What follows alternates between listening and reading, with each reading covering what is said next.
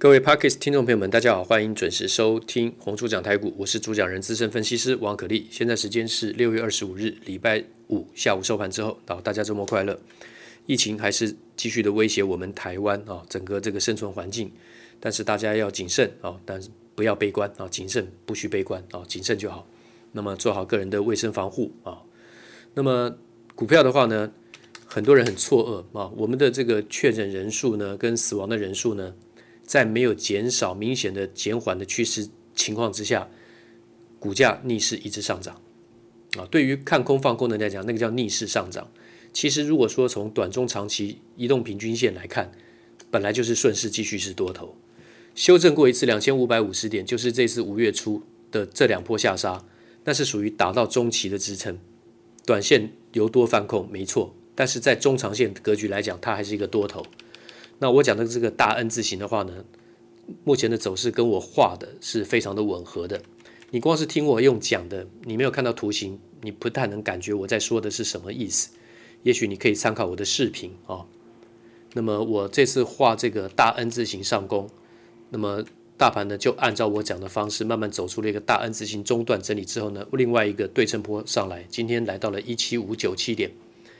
那么最高点啊，一七五九七点，收盘在一七五零二点，不用太计较啊，什么啊留了上影线，周末留个上影线，创高留上影线，其实是在诱空的。一七七零九点是一定会过去的，在我的形态推算来讲，我已经推算到一九一五五点了啊，那个对称波啊，我怎么算的，我也跟各位 Podcast 听众朋友们讲过。最近大家有注意到这个车用电子，我已经讲个礼一个礼拜了，那表现好的很多啊，车用相关的。包括同致从两百二涨到这个两百八十三，一五三三的车王电从五十五块一突破拉到今天的高点六十八点三啊，收盘六十三点二。然后呢，三零一九的亚光啊也终于又上来了，出现了两根中红。外资呢其实自己呢自自己搞得自己很奇怪，他在二月份买到二月份，然后开始一涨就就卖掉，九八十五九十块钱一一上来就卖掉。是涨到一百零一点五就整个下去，然后跌到六十六点五，因为今年的三月份的营收已经爆冲了，三月份的这个亚光的营收是十七点八亿，去年三月份是十一点四七啊，今年三月份是十七点八亿，去年三月是十一点四七，你看差多少？而且今年的二月是十三点八五亿，今年三月是十七点八亿，为什么要讲今年的三月营收？因为三月营收爆冲啊，啊，结果嘞？他卖错了，他就一直继续卖。他本来买了很多了，然后整个卖下去后，自己又把它买回来，持股又创高，然后又还是回到怎么样？只有在九十块钱价位而已。今天收在九十一。他当初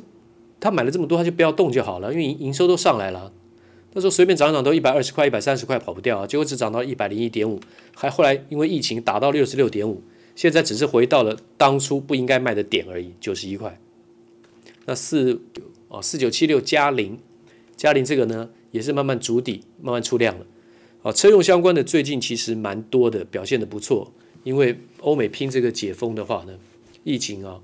那车用市场呢又开始重新加温啊，重新开始加温，所以要特别去注意一块，注意这一块。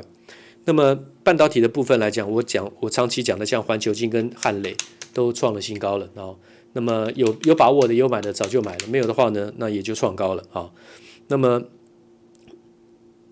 钢铁股的部分，二零二七的大成钢啊，今天出量了十五万张，虽然是收小呃收小黑，但是开高压低是上涨了一点四五元，收在四十七点九五，今天最高四十九点六。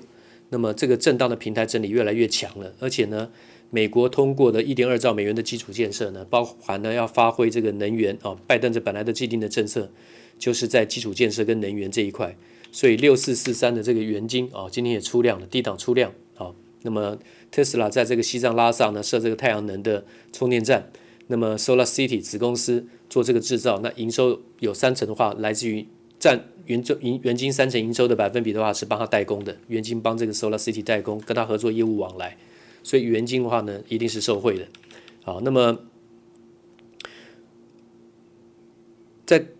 太阳能的这部分来讲，刚刚讲到的元金还有国硕，因为鸿海入主了这个硕和。两成的这个持呃，这个第二大股东，对对不起，成为成为这个硕和的第二大股东。那国硕是硕和的母公司，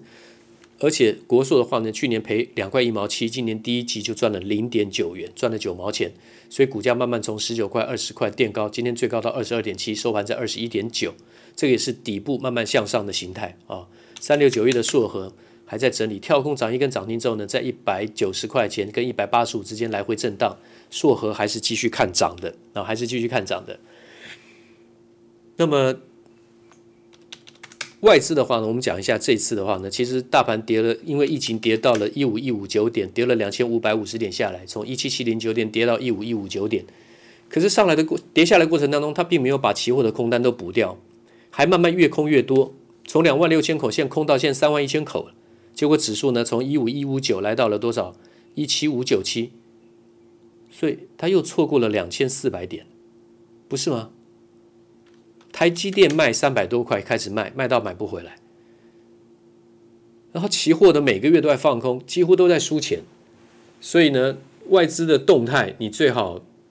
不要不要再像过去以往这么依赖看外资的进出了啊！你要做一个自己怎么样客观中立的看法啊。他做太多的股票，他做的很奇怪啊，很奇怪的这个理操作不合逻辑啊。那么所以说。我跟各位讲的这个内容，我是根据基本面、技术面、筹码面去做的说明，所以可以给你做这个参考。那今天的话呢，我们先休息啊。这个专业补充的内容部分，我刚刚是讲的个股，对大家也就够了。下个礼拜的话呢，航运股的话呢，还是还是注意这个域名比较有补涨的空间，因为二六零五的欣兴啊已经跳空涨停创高了啊。散装轮的部分，欣兴在四十五点四，域名反而还没过高啊，不太合理。域名的条件比欣兴更好。然后呢，物流的部分。嘉里大荣远远落后二六四二的宅配通也不合理啊，涨幅远远落后宅配通。宅配通的话呢，我已经跟各位讲过，它单月的营收规模呢是在差不多三点二亿到三点八亿，然后呢，这个嘉里大荣的部分来讲话呢是十一亿啊，九亿九点九亿到十一点二六亿。那么今年的五月是十一点二六亿，去年的五月是九点五亿，这个获利营收跟获利开始要大幅攀升了，而且这个物流的费用呢都要调涨。今天嘉里大荣呢还收黑啊，跌了九毛钱，小开高收黑，这都是买进的机会啊，买进的机会。那么我想讲这个内容足够提供给大家做参考，祝大家操盘顺利，下礼拜见。滚滚红尘，刻薄者众，敦厚者寡，人生诸多苦难，滔滔苦海，摇摆者众。果断者寡，操作尽皆遗憾。投顾逾二十四年，真正持续坚持、专业、敬业、诚信的金字招牌。欢迎有远见、有大格局的投资人加入红不让团队的行列。二三六八八七七九，二三六八八七七九。